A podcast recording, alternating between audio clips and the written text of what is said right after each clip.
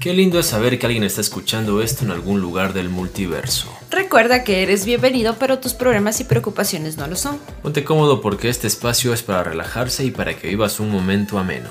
Junto a mí está Rafaelo, creador de dibujos animados y antihéroe de su propio sí mágico. Y Emilia Araujo está aquí a mi lado. Ella es discípula del arte audiovisual y actualmente está obsesionada con sus nuevos amigos. Ya, no me preguntó. Sí, oye, es que tengo un nuevo grupo de amigos de otra carrera que son lo mejor, la rumbe por siempre. Los quiero, un saludo. Y aquí comienza Fotograma Clave. Para la señora de la tienda, el podcast más sexy de toda la internet. Está bueno mencionarles a nuestros amigos que nos escuchan, a la gente que nos sigue en todas las plataformas de podcast, de que Fotograma Clave ya tiene cuenta de Instagram. Así que ahí nos va a poder encontrar y va a poder interactuar con nosotros. Mi compromiso o nuestro compromiso con Emily es estar revisando y chequeando constantemente este Instagram por si alguien de ustedes desea escribirnos, preguntarnos algo, sugerirnos cosas y demás. Nos encuentra en Instagram como arroba fotograma punto. Punto. Clave. No tienen que olvidar el punto clave. Sí, el punto tocó ponerlo porque ya el, eh, la cuenta de fotograma clave así tal cual ya estaba ocupada, así que oh, nos tocó optar por la cuestión del punto. Así que bueno, ahí escríbanos, estaremos pendientes. Ahora tenemos pocos seguidores porque lo creamos hace una semana, pero Allí podrán también enterarse de pequeñas cápsulas que subimos o subiremos de los episodios de Fotograma Clave. Y también va a poder comentar, como dije, los, los posts que hacemos. Y si desea pues interactuar con nosotros más personalizadamente, puede escribirnos un mensaje directo allí y sería un gusto leerlos. Cualquier cosita, aunque sea un emoji de una cara feliz, ya nos va a hacer poner contentos. Exactamente. Además, eh, el objetivo de, de, haber creado nuestra cuenta es porque como vemos que el podcast cada vez este, se está volviendo grande en el sentido de que tenemos ya más oyentes, ya la gente ya conoce de nosotros y eso nos hace muy feliz y de verdad queremos tener contacto con cada uno de ustedes, que nos escriban, que nos hablen, nos den, como dijo Kevin, sugerencias, recomendaciones, hacernos panas. Como dijimos, he dicho yo en otros podcasts, somos accesibles, muy accesibles. Y además siempre es bonito estar con los que nos escuchan, somos amigos. La semana pasada se me quedaron en el tintero algunas cosas por comentarte. Por ejemplo, decirte, Emi, que la semana pasada me fui al cine a ver Sonic. No fue la semana pasada. Eh, bueno, hace dos semanas. Sí, fue en el periodo de carnaval. Fue en el periodo, Sí, lo iba a comentar en el podcast anterior, pero como volvíamos y comentamos muchas cosas, entonces decidí dejarlo esto para comentarlo ahora. Y hay un par de cuestiones que me gustaría comentar sobre Sonic. La gente quizá ya la haya visto, no, no voy a dar mayores spoilers, pero entre las novedades más importantes de la peli, no sé si tú te fijaste de que creo que Sonic fue la película de la que más se habló en redes sociales en cuanto a críticas, sobre todo a críticas del diseño de Sonic. Y malas. Exacto, de lo que se había visto en, en los trailers y en los pósters. De hecho, eh, se lanzó un primer tráiler con un Sonic bastante antropomorfo que era muy cuestionable. O sea, los fans del videojuego lo repudiaron tanto que el estudio y el director decidieron rediseñar a Sonic y lo hicieron más adaptado a la forma cartoon del videojuego. Entonces, eh, con este preámbulo, la gente, de hecho yo también, entre ellos, íbamos con pocas expectativas a ver la película, ¿sí? Porque esperábamos poco y nada de la misma. Pero debo decir de que la película sorprende. O sea, es mucho mejor de lo que llegas esperando ver. ¿sí? Es decir, no es la película, pero es una película divertida, entretenida. Creo que algo importantísimo es el regreso de Jim Carrey a una película. Jim Carrey no sé qué edad tendrá, unos 50 puede ser. 50. Pero está íntegro, o sea, físicamente hace unos movimientos, hace unos bailes. Y sus gestos. Sí, tal, excéntricos. Tal cual, el Jim Carrey de los 90, 90. Sí, sí, o sea, tú la ves y es como estar viendo Ace Ventura, o sea, eh, con esa energía, la misma energía de Jim Carrey, pues allí Ace Ventura, me hace reír cada vez, cada vez que escucho Ace Ventura me río porque es una, es una película tan tan absurda, pero tan chistosa y Jim Carrey lo hace bien. Sí, sí. pero sabes que, ya, hay una parte eh, que quiero destacar bastante de Jim Carrey, es que me gusta mucho su actuación que hace en la película Eterno Resplandor junto con Kate Weasley. Eh, muchísimo, es una película que te marca, te hace pensar y reflexionar. Y sí, todos somos alguna vez estamos en esa etapa donde nos enamoramos y queremos olvidar a, esa persona como del lugar. Y es muy triste la, etapa de superación y las cosas que pasan en este proceso de superación.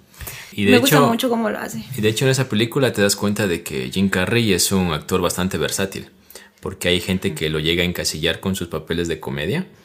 Y aquí te das cuenta que al drama también le hace. Y lo hace muy, muy, bien. Por ejemplo, en The Truman Show es algo parecido. Es una película que tiene drama comedia. y ves cómo Jim Carrey tiene esta versatilidad para ponerse todas las emociones sobre sí.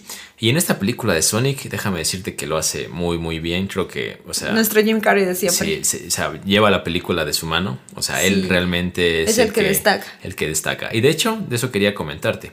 Porque algo que se habló de Sonic y para la gente aquí en Latinoamérica que estaban esperando es ver la voz de Luisito Comunica doblando al personaje de Sonic. Es la primera vez que este youtuber, muy, muy conocido, muy popular, lo hace. Yo tengo que decir algo, no lo hace nada mal, o sea, lo hace muy bien. Hay, hay, partes donde tú ves y escuchas la voz de Luisito, pero, o sea, eh, en esencia puedes sentir de que lo hace muy bien, de que logra encarnar bastante bien a Sonic. Pero, por ejemplo, tú notas la voz de Mario Castañeda doblando a Jim Carrey. Al lado de Mario Castañeda no tiene nada que hacer Luisito Comunica. ¿Ves como la diferencia tal cual entre un youtuber y que eso va pega a doblar? bastante. Choca bastante al momento que ves la película. no, no choca, pero, pero sí tienes que. A la gente que está como flipando, por así decirlo, con Luisito Comunica, téngase una escena y comparen el doblaje de Mario Castañeda, un actor profesional que dobla entre otras personas, o otros personajes, mejor dicho, dobla a Goku, por ejemplo. Oh. Y dobla casi todos los personajes de Jim Carrey. Entonces, se lo lleva puesto, literalmente, se lo lleva puesto.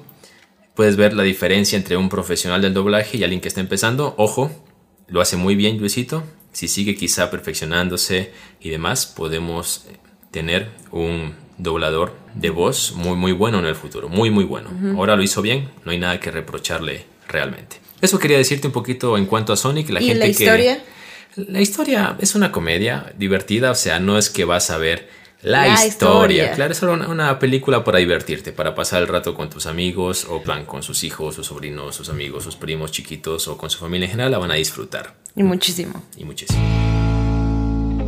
Hay algo que, bueno, como hemos tenido el podcast un poco atrasado, hay algo que no hemos comentado. Bueno, sí se dijo en los primeros episodios, pero no era algo totalmente cierto. Pero quisiera decir que hace dos semanas atrás, no dos, fueron tres semanas, eh, se confirmó, reconfirmó y recontraconfirmó el regreso de Friends. ¡Woo! Con aplausos en la edición, por favor. Yo no sé mucho de Friends, o sea, sé que es una sitcom muy popular. He visto varios capítulos sueltos y sé que está bastante bien, pero yo no paso siguiendo la información de Friends, así que voy a preguntarte. El regreso, ¿de qué se trata? ¿Van a hacer una película, un episodio nuevo o van a hacer algún evento donde se van a reunir los actores o algo por el estilo? Ya, verás, lamentablemente va a ser un especial, pero no va a continuar con la historia. ¿Ya? Sino se trata de una continuación de la serie después de 15 años. Ya. Entonces... Eh, ok, espera. Ajá. Entonces van a ser como una continuación de Friends, pero no desde el punto que la dejaron, sino como ahora en el tiempo. Ahora en el como tiempo. 15 años después. Ajá, ¿qué pasa con, los, con, por ejemplo, con, con, con Jennifer Aniston que encarnó a, a, Rachel, lo que pasa con Mónica, con, con, Chandler, con Rose, con, Joy. Sí, o sea, será una nueva serie o en forma, va a ser como que algo como un, algo corto, pero como una película, algo así. Pero va, a ser muy chévere. ¿Sabes qué? Quisiera destacar antes una cosa. Em, ellos, cuando se, cuando ellos, Friends, los personajes que encarnaron a Friends, por ejemplo, este, Jennifer Aniston y las demás actrices, este En su cuenta de Instagram subieron una foto de, del elenco de las, que, de las sesiones anteriores de la época, ¿no? Y pusieron, wow, estamos de regreso, come back, o felicidad. Y cada uno de ellos publicó su foto a su estilo, con su descripción a su estilo. Y el personaje que encarna a Joy, Matt LeBlanc, él, este, él subió una foto de la Brigada A y dijo, los chicos están de vuelta su forma de decir que sí. O sea, Friends es confirmado y reconfirmado que HBO, la plataforma de streaming, va a lanzar el episodio de reunión. No va a ser una continuación de la historia, lamentablemente. Nos hubiera gustado ver qué, hubiera qué pasó con Mónica. Chandler y sus gemelos, qué pasó con, con Rachel y Ross y su bebé. Eh, bueno, ya sabemos que se quedaron juntos, pero ¿qué pasó? Porque eran inestables al final del día. ¿Y qué pasó con Joey y Phoebe y, y su esposo eh, Matt? ¿Tú te consideras fan de Friends? La verdad, sí, me considero bastante fan. Me sé mucho, mucho de la serie. Entonces, aquí una pregunta para ti y para todos nuestros oyentes que son fans de Friends y pueden, justamente, aprovechando que tenemos Instagram, escribirnos y respondernos. Yo pregunto: ¿el capítulo que van a hacer de Friends o los capítulos que van a hacer de Friends son realmente necesarios o son puro fanservice? Es puro, puro fan service. La verdad. Como hace pocos años, un año y medio de ser, se ha topado mucho esto de la fiebre de Friends. La gente lo ha vuelto a ver desde que subió a la plataforma de Netflix, que ya ha llevado muchísimo tiempo. Se ha encariñado con las nuevas. Ha hecho que las nuevas generaciones se encariñen con él, con esta serie. Entonces, es un fan service purito, purito. De hecho, estas actrices son de Friends, porque si te das cuenta, a ver, la única actriz que o sea, la roto fue Jennifer Aniston. Sí.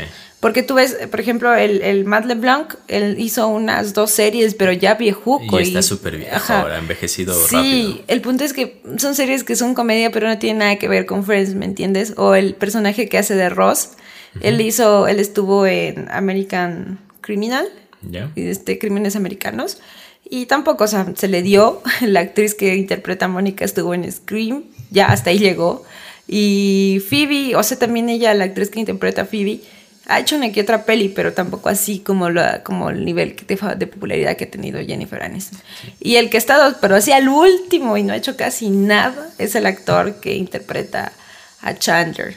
Entonces, este, él salió en una película con Zac Efron y para de contar. Y un par de películas más, pero... Sí, es que estos actores que generalmente brillan en series de televisión...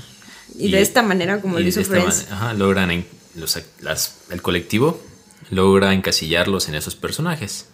Entonces justamente está bueno de que se reúnan y qué bueno por ejemplo por Jennifer Aniston que ella sí logró como salir, desencasillarse de su rol de Friends, aunque seguramente hay muchos que lo recuerdan por, por ese papel en particular pero como tú dices, es la que más ha logrado eh, desenvolverse y destacar. Por, ejemplo, la recuerdo en Todopoderoso, por ejemplo, yo, a propósito que mencionamos a Jim Carrey hace Exactamente, yo la recuerdo en otras comedias, más es de comedias. Hay algo que quiero corregir, ahorita estaba un poco leyendo el artículo, estaba un poco confundida. Es la les, les dije que los actores habían publicado una foto, cada uno de ellos a su estilo. No, o sea, todos han publicado una foto cuando salieron en la revista de Rolling Stones excepto más LeBron, como les contaba, y cada uno pues hizo su descripción de que sí, ellos ya volvieron y que Friends está de vuelta. La fecha no se sabe, todavía tiene que confirmar la HBO, pero la fecha de ahí, el reparto, todo, todo va a ser tal cual. Yo recuerdo que de pequeño veía junto a mi hermano una sitcom que se llama Salvado por la Campana. Ya.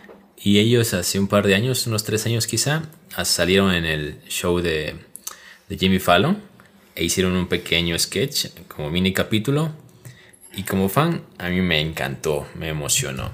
Entonces, si ahora van a hacer algo mucho más grande, el elenco de Friends y la producción de Friends, pues en buena hora por los fans y que lo disfruten. Ajá. Oye, hablando de Jimmy Fallon, eh, vi un videíto. Era un video donde sale, la, donde sale hablando con Nicole Kidman en una entrevista y sacan un tema de que era muy de los dos, la verdad. Entonces, ha sabido ser que Jimmy Fallon, el crush de Jimmy Fallon en esa época era Nicole Kidman. Sabemos que Nicole Kidman es una diosa, es guapísima. Entonces dice que en esa época estaba eh, ella grabando Hechizada. Estaba por grabar Hechizada. Entonces dice que ellas, tenían un amigo en común que se llamaba David, ¿ya? Entonces este amigo en común le ha dicho, le ha dicho a Nicole Kidman, ay, dice, ¿sabes qué? Este, mi amigo Jimmy Fallon le gustaría conocerte. En ese tiempo Jimmy Fallon no es lo que es ahora, ¿no? Ya, era menos popular. Y lo llaman, y este man lo llama al amigo y le dice, oye, ¿sabes qué? Este, Nicole Kidman va a ir un rato a hablar en tu casa sobre la nueva serie de Hechizada y ciertas cosas. Y el man así dice que él siempre ha sido un desastre, que la casa estaba puro videojuego, las cosas desordenadas, él no tenía ni qué comer, solo tenía videojuegos y chocolates de dulce. Entonces dice que le dice, ¿pero qué? Dice, ¿cómo? ¿Pero por qué sí va a ir en una hora? Y ahora dice, ¿pero qué hago? ¿Qué compro? No, dice, cómprate un queso o algo ya, ya. Entonces él se iba a comprar el queso y todo. Entonces dice que ya pues Nicole Kidman ha ido, él cuenta pues en la, su versión que Nicole Kidman ha ido, bueno, y que él se ha quedado frío. Entonces ha sabido hacer que Nicole Kidman le ha dicho a este amigo que sí, o sea, que sí le gustaría conocerlo a Jimmy Fallon y que ha ido ese día a, a, a verlo para, no sé, para para conocerse en plan de como tú me gustas, yo te gusto. Pero Jimmy Fallon de lento dice que se ha portado, o sea, Nicole Kidman contaba, que se ha portado tan raro que la vio y le es como que, ah, hola, eh, ¿quieres queso? O algo así. Y es como sí. O sea, y se había portado raro, o sea, ni hablaban y la man es que ha pensado y ha dicho, chuta, dice, ya ahora dice, eso no va a funcionar. Entonces el man dice que se ha puesto a jugar videojuegos en vez de hablar con ella y ya pues hasta ahí llegado. Pero hasta, para ese entonces no sabía que Nicole Kidman también gustaba de él. Si ven lo que pierden por ser un poco lentos. Dije, va a decir, si ven lo que pierden por jugar videojuegos. no, imagínate, o sea, tu crush quería contigo y fue contigo y vos la cagaste. Sí, los nervios te la jugaron mal. ¿A vos te hubiera pasado eso algo así? Si, hubieras, si te dijeron que tu crush iba a tu departamento en unos, una hora máximo. Este, ¿Qué hubieras hecho? No lo sé, sería una situación muy extraña. No lo juzgo a, a No, yo tampoco. O sea, yo lo entiendo hasta cierto punto. Yo también lo entiendo. Y Nicole Kidman le dijo, dijo como que qué tonto, o sea, yo fui por ti porque me gustabas, no se notaba y nuestro mi amigo, nuestro amigo en común nos hizo la plan y yo y yo fui rápido a verte y vos te volteaste muy lento, muy muy tonto. y el man, dijo, y el man en la entrevista se cogió, se quedó frío y dijo, bueno, me voy y se acabó. Así dijo, no puedo creer que yo también gustaba de ti. Pero bueno, así pasa cuando sucede. Cositas que pasan. Yo creo que eso es cotidiano en la vida real. En estas semanas, Warner ha venido publicando pequeños avances de lo que será, la nueva película de Batman en 2021, de Batman justamente dirigida por Matt Reeves y protagonizada por Edward Cullen, o mejor dicho, Edward. Robert Pattinson. Sí. Ah. Entonces, hay dos cosas o tres cosas de las que sería interesante hablar. Primero, se nos mostró el tema del traje. ¿sí? Con un fondo rojo en un video a, manera de prueba de cámara se mostró el traje que en su logo, en el pecho de Batman, se logra ver como el mango de una pistola, de un revólver, dividido en dos. Y muchos presumen de que se trata nada más y nada menos que del arma que usaron para matar a los padres de Bruce Wayne y que Bruce Wayne, pues a manera de recordatorio de por qué luchar, lo usa en su pecho. Eso ya de hecho se ha visto en algunos cómics de Batman o en un cómic en particular, por lo que la referencia puede estar completamente eh, tomada de allí. Pero lo que a muchos les ha hecho un poquito de ruido, y a mí también, es como un poquito el, tema de la máscara casco Sí, la máscara, porque casco, bueno, sí, máscara casco, no sé, que más o menos se parece a los primeros cómics de Batman, donde se parecía más a un murciélago con esta parte de la cabeza por encima de la nariz, como un poquito más ancha, y eso les ha hecho cierto ruido a algunos fans. Yo pienso que hay que esperar, porque es una prueba de cámara, las hacen justamente para eso, para probar, para ver qué tal se ve en cámara, quizás hay cosas que cambiar, temas de texturas, de iluminaciones. Además, sumado a que en postproducción se corrigen muchas cosas. Entonces habrá que ver y esperar. Yo pido mantener la calma. Igual con el tema del batimóvil. Esta semana salió el batimóvil y a mí me recordó al auto fantástico. auto fantástico. Oye, eh, sí, el auto fantástico tuneado por Batman. O sea, si tú lo comparas con el Tuneado por Batman. Sí, básicamente Literal, le subió, le puso uno que dos bajos y es igualito. Dice. Sí, un par de luces de neón por ahí. igualito. Y el hecho es que si tú lo comparas con el batimóvil de la saga de, de Nolan o con el batimóvil de las películas de Zack Snyder, pues notas de que es, es muy diferente, es mucho más sencillo, por decir, por no decir otra palabra. Es mucho más sencillo, mucho más simple.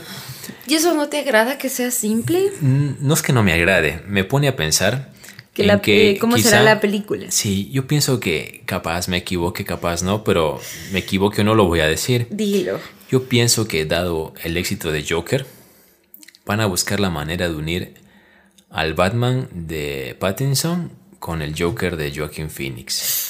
Y te digo algo, la película eh, de, Se de muestra un Batman... poco oscura, ¿sabes? Sí. Según las fotos Sí, que sí. han publicado. Y la película de Batman está ambientada en el primer año de Bruce Wayne como Batman. Es decir, pienso yo de que Matt Reeves, pienso yo de que Matt Reeves, y esa es su opinión personal, quiere situar esta película a finales de los 80. ¿sí? Mm, Maybe. Sí, más o menos cuando el Bruce Wayne niño que vimos en la película de Joker ya haya alcanzado la edad para convertirse en Batman. Y por ende, en esos años, en esas décadas, la ingeniería automotriz No era pues, tan- no era tan avanzada. Como ahora. Entonces sería mucho más lógico pensar en un batimóvil como el que vimos y todo en esa época. Y quién sabe y después logran pues hacer un batimóvil ambientado a la época actual, ya como un Batman un poco más eh, maduro y quizá veterano. Pero bueno, yo lo que pido y lo que digo es como, o sea, al fin y al cabo el traje y el auto es lo de menos. Lo importante es la historia, porque Zack Snyder tenía un buen traje, por ejemplo, el Batman de Affleck y un buen batimóvil, pero la película tuvo sus críticas. Yo la defenderé siempre, pero tuvo sus críticas. Es que es fan. Entonces, entonces yo pienso que, por ejemplo, en Joker no se gastaron la plata para hacer la película, no. pero es una buena historia.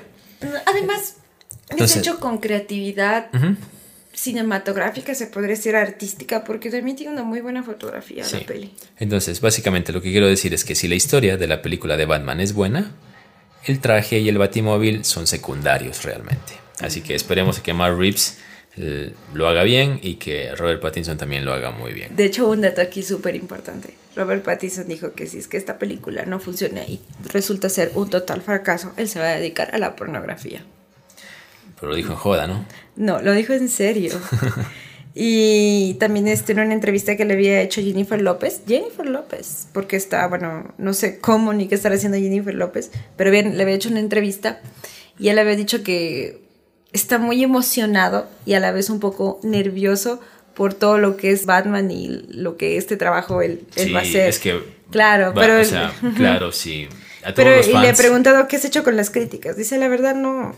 A ver, busco que cada crítica sea constructiva y me alimente, dijo. Pero no les paro bola porque yo sé lo que soy y voy a ser un buen actor y le voy a dar lo mejor de mí. Y si no, se dedica a la pornografía. ¿En serio? ¿Tú lo buscarías en las páginas de pornografía Robert Pattinson? Ay, Emily? muy blanco para mi gusto y no tiene barba. no podría. Ah, ok. No, dato curioso nomás. Dato curioso. ¿Ustedes, amigos, lo buscarían? Díganos por Instagram, por favor. Aquí, en chiquis. Este, y eso, un poquito con de Batman y DC Comics. Ustedes saben, amigos, que en Fotograma Clave nos gustan las historias, de todo sentido. Eso dice en nuestra descripción de Instagram. Sí.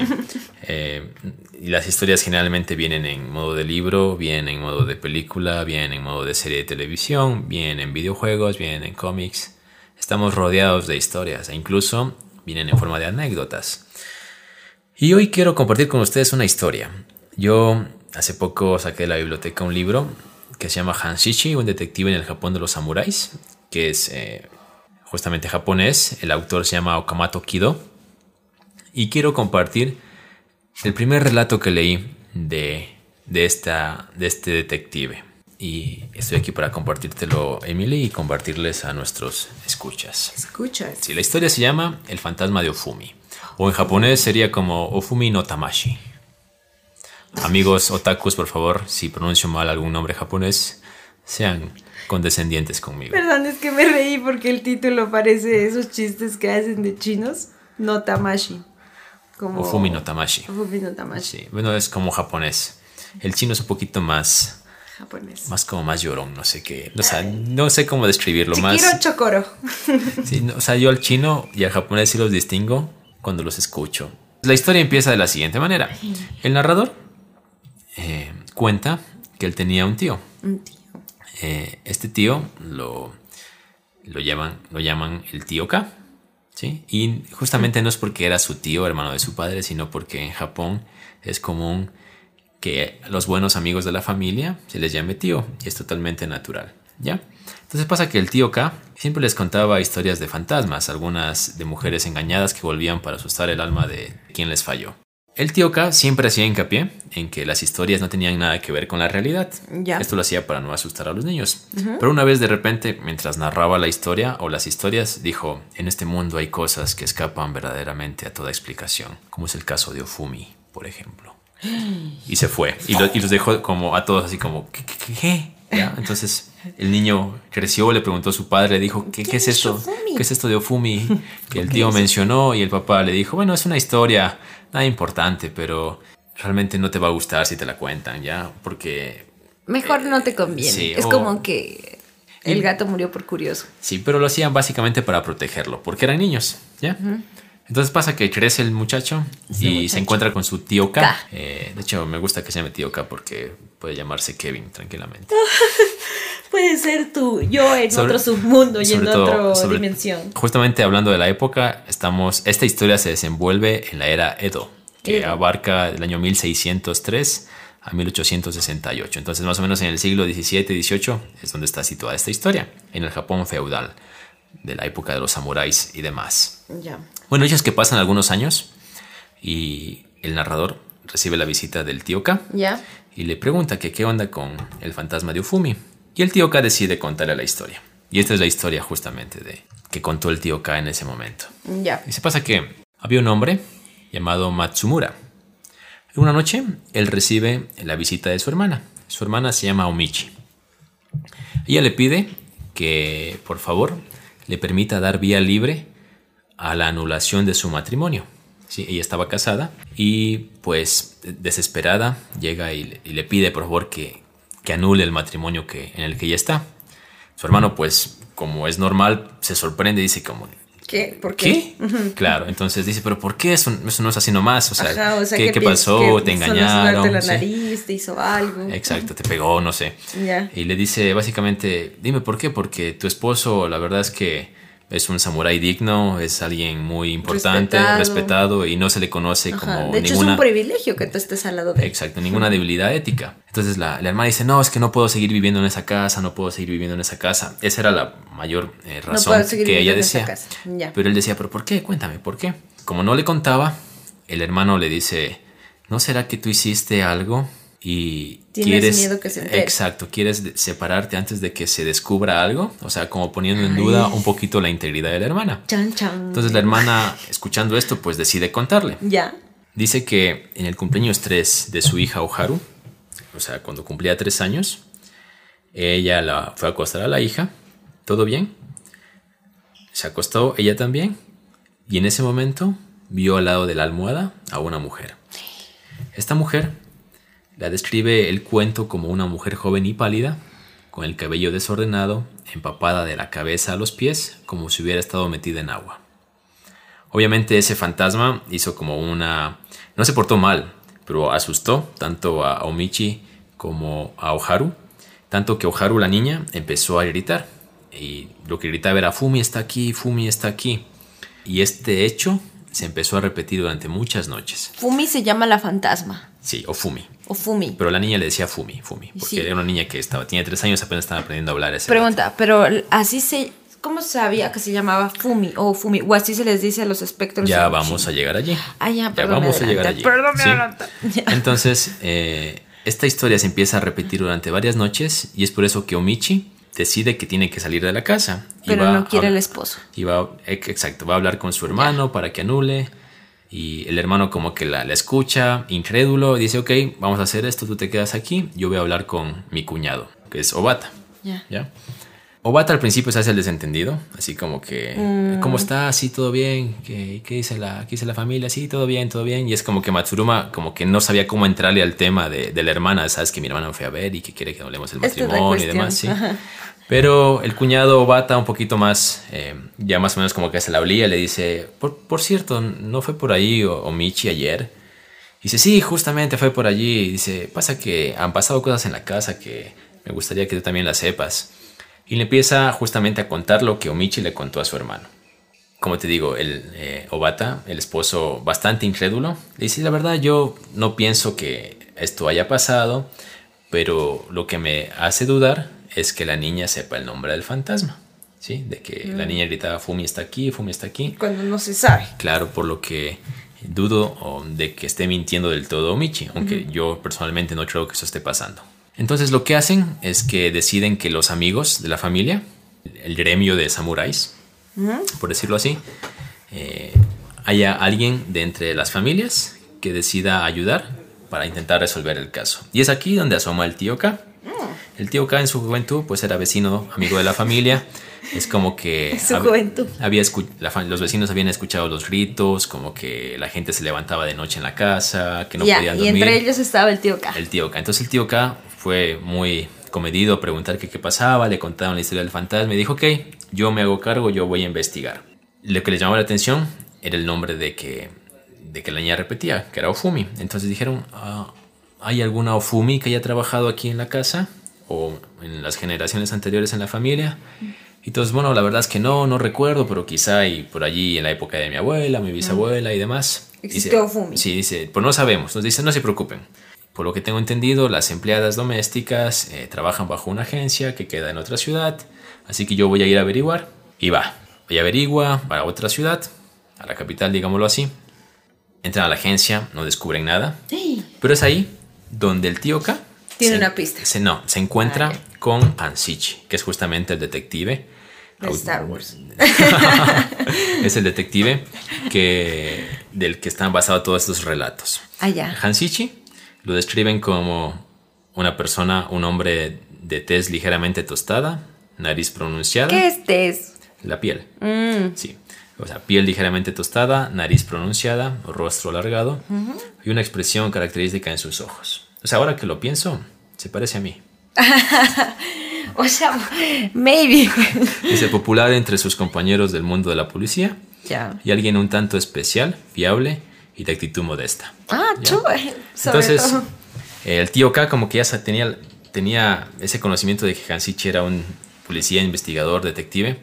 Y se voy a preguntar, le voy a decirle lo que está pasando por si por allí tiene alguna, me puede dar algún, alguna pista, algún, algún, claro, algo por dónde ir. Ya. Entonces le cuenta, Hansichi pues se muestra interesado, le cuentan la historia del fantasma, de Ofumi y demás. Y, y Hansichi se queda pensando y le dice, de casualidad, hay libros, esta familia tiene acceso a libros y la verdad es que sí. Y también le pregunta, hmm, em, porque esta historia se asocia con la leyenda de Okiku. La leyenda de Okiku era una historia que cuenta como una empleada doméstica joven en una familia em, fue acosada por el joven de la familia, ¿sí? Pero como no le hacía caso, el joven lo que hizo fue como esconder un plato de 10 para acusarla a ella de ladrona. Y bajo eso, extorsionarla y decirle que tenga una aventura con él, si no, pues la iba a acusar de que ella había robado ese plato. Ella como no le dio bola ni aún con eso, se negó, por lo que el joven la mata y la arroja al pozo del jardín de la casa. ¿sí? Esta es una historia como popular en, Japón. ¿Ya? Y desde allí todas las noches se escucha que se cuentan los platos y llega al número 10 se escucha un alarido. Entonces, cuando eh, Hansichi eh, escucha la historia de Fumi, la asocia inmediatamente con esto. Y se queda pensando y dice, hmm, entonces sí tienen acceso a cuentos, sí, interesante. Y le pregunta al tío Ka, le dice, ¿y la, la muchacha Omichi es guapa, la señora? Y dice, hmm, sí, tiene unos 20 años, 21 años y se puede decir que es guapa, o sea, en el colectivo general se la considera guapa. Entonces es como que Hamsichi con esas preguntas empieza a atar cabos. Y le dice, ok, vamos a hacer esto.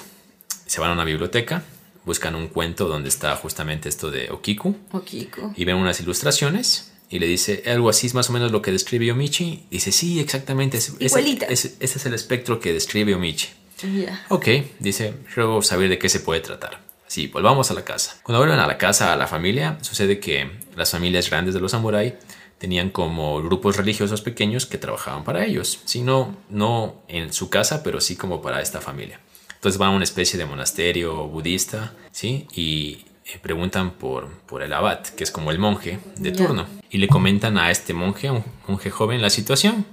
Y le piden que por favor realice un ritual, un exorcismo, para poder arreglar la situación en la casa. Entonces el, el monje como que se pone nervioso y le dice, primeramente se niega. Dice, no, pasa que soy, soy muchacho todavía, yo no, no sé hacer muy bien este tipo de cosas, pero si quiere puedo rezar por el alma de, de la familia, de, de los integrantes de la familia. Todo esto bajo la mirada de Hansichi. Entonces Hansichi, imaginarás así, solamente entrecerraba los ojos y decía, ¿qué está pasando? algo?". Ajá, Sí. está muy raro Sí. esto. O sea, este está de, buen, de buen samaritano o anda con doble intención. Exacto. Entonces, luego de pasar por este monasterio, Hamsichi y el tío van van a la casa de Omichi y el esposo. Ya.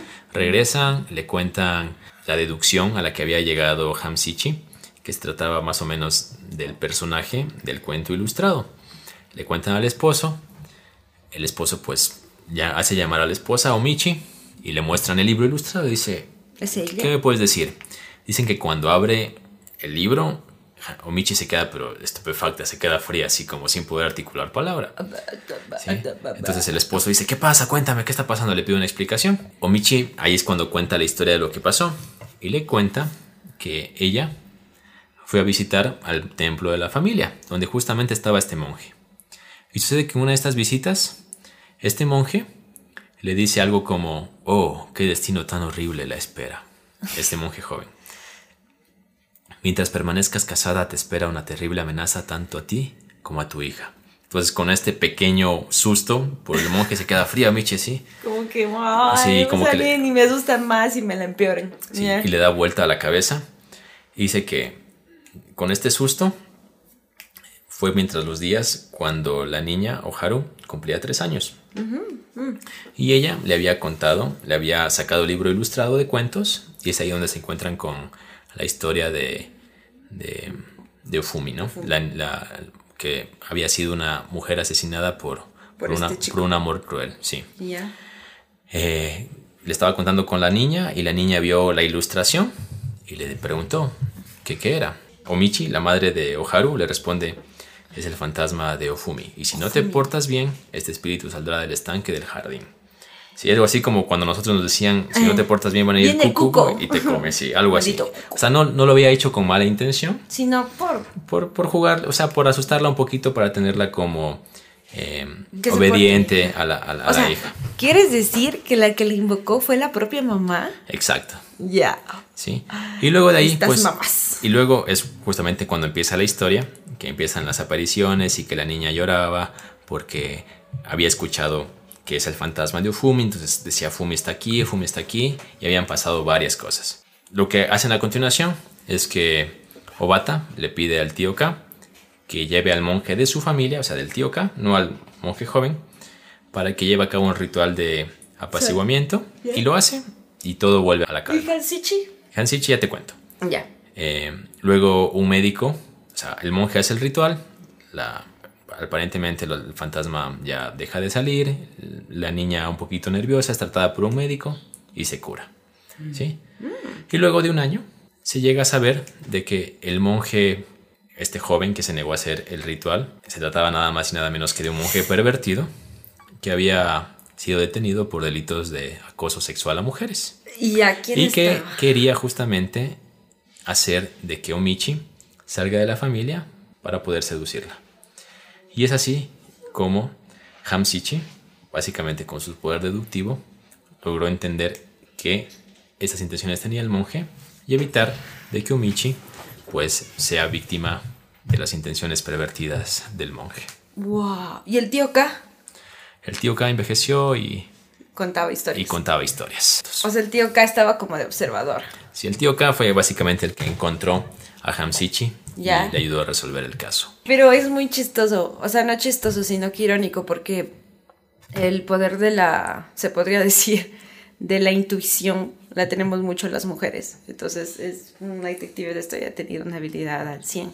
Bueno, es un personaje literario. Sí, bueno, pero claro, de hecho los poderes deductivos lo que intentan es, en base a pistas, obviamente la intuición juega mucho, pero verificar si su intuición es correcta. Y justamente esa fue la razón por la que fueron al, al monasterio, al santuario, antes de ir a la familia, porque ya se la olía de que había algo por allí o alguien que tenía intenciones pervertidas. Y que este sabía de estas cosas. Y que sabía de estas cosas. Y esto un poquito con el fantasma de, de Ufumi. Una historia dentro resuelta por Hamsichi. Hamsichi. Sí, si les gustó, por favor comenten en el post de este o en los varios posts que se vayan publicando del podcast. Pueden venir muchos más relatos sobre Hamsichi y sus aventuras detectivescas. O de alguna cosa. O de algunas cosas. Ajá, si tienen historias tipo así que quieran compartir con nosotros, compártanlas, compártanlas. Tienen toda la libertad de compartirlas en un mensaje directo, en un, en un comentario del post, lo que sea. Pero lo importante es que hablemos y tengamos interactividad entre nosotros. Y bueno, ¿qué te pareció el relato de mí? Me gustó muchísimo, sobre todo el final, de que mm, hasta el último no se sabía las intenciones de este monje, que no estaba presente casi en toda la historia, sino que como que al final ya llegó. Estuvo interesante, la verdad. a mí me gustó. Y lo que hace un hombre pervertido, ¿no? Sí, a mí me gustó porque reúne ciertos elementos que a mí me gustan, como es el tema de, del género policial. Eh, yo no soy muy fan del terror, o sea, soy me asustó mucho. Con pero, esa voz, ¿quién pero, escucha? Pero cuando veo películas de terror, me asustan más cuando tienen que ver con el tema paranormal. Uh. ¿sí? Entonces, o sea, me, me, asustan más, eso significa que me atraen más. Pero bueno, entonces, el, el tema paranormal sí es algo que me atrae, pero a la vez me asusta, pero me, me gusta. Me, gusta, me asusta, pero me gusta. exacto. Entonces, reúne estos elementos y pues me pareció un bonito relato y quería compartirlo con ustedes. Espero que lo hayan disfrutado. Y bueno, con esta gran historia, esto ha sido todo por hoy, por este hermoso y precioso episodio del podcast. Recuerden que amar es compartir, así que si comparten este podcast con alguien cercano, estarán generando más amor en este mundo. Y vaya, de verdad que lo necesitan, nosotros nos vamos, pero volveremos pronto, específicamente cada sábado. Siéntanse libres de extrañarnos. Adiós. Chao. Chao, chao, chao.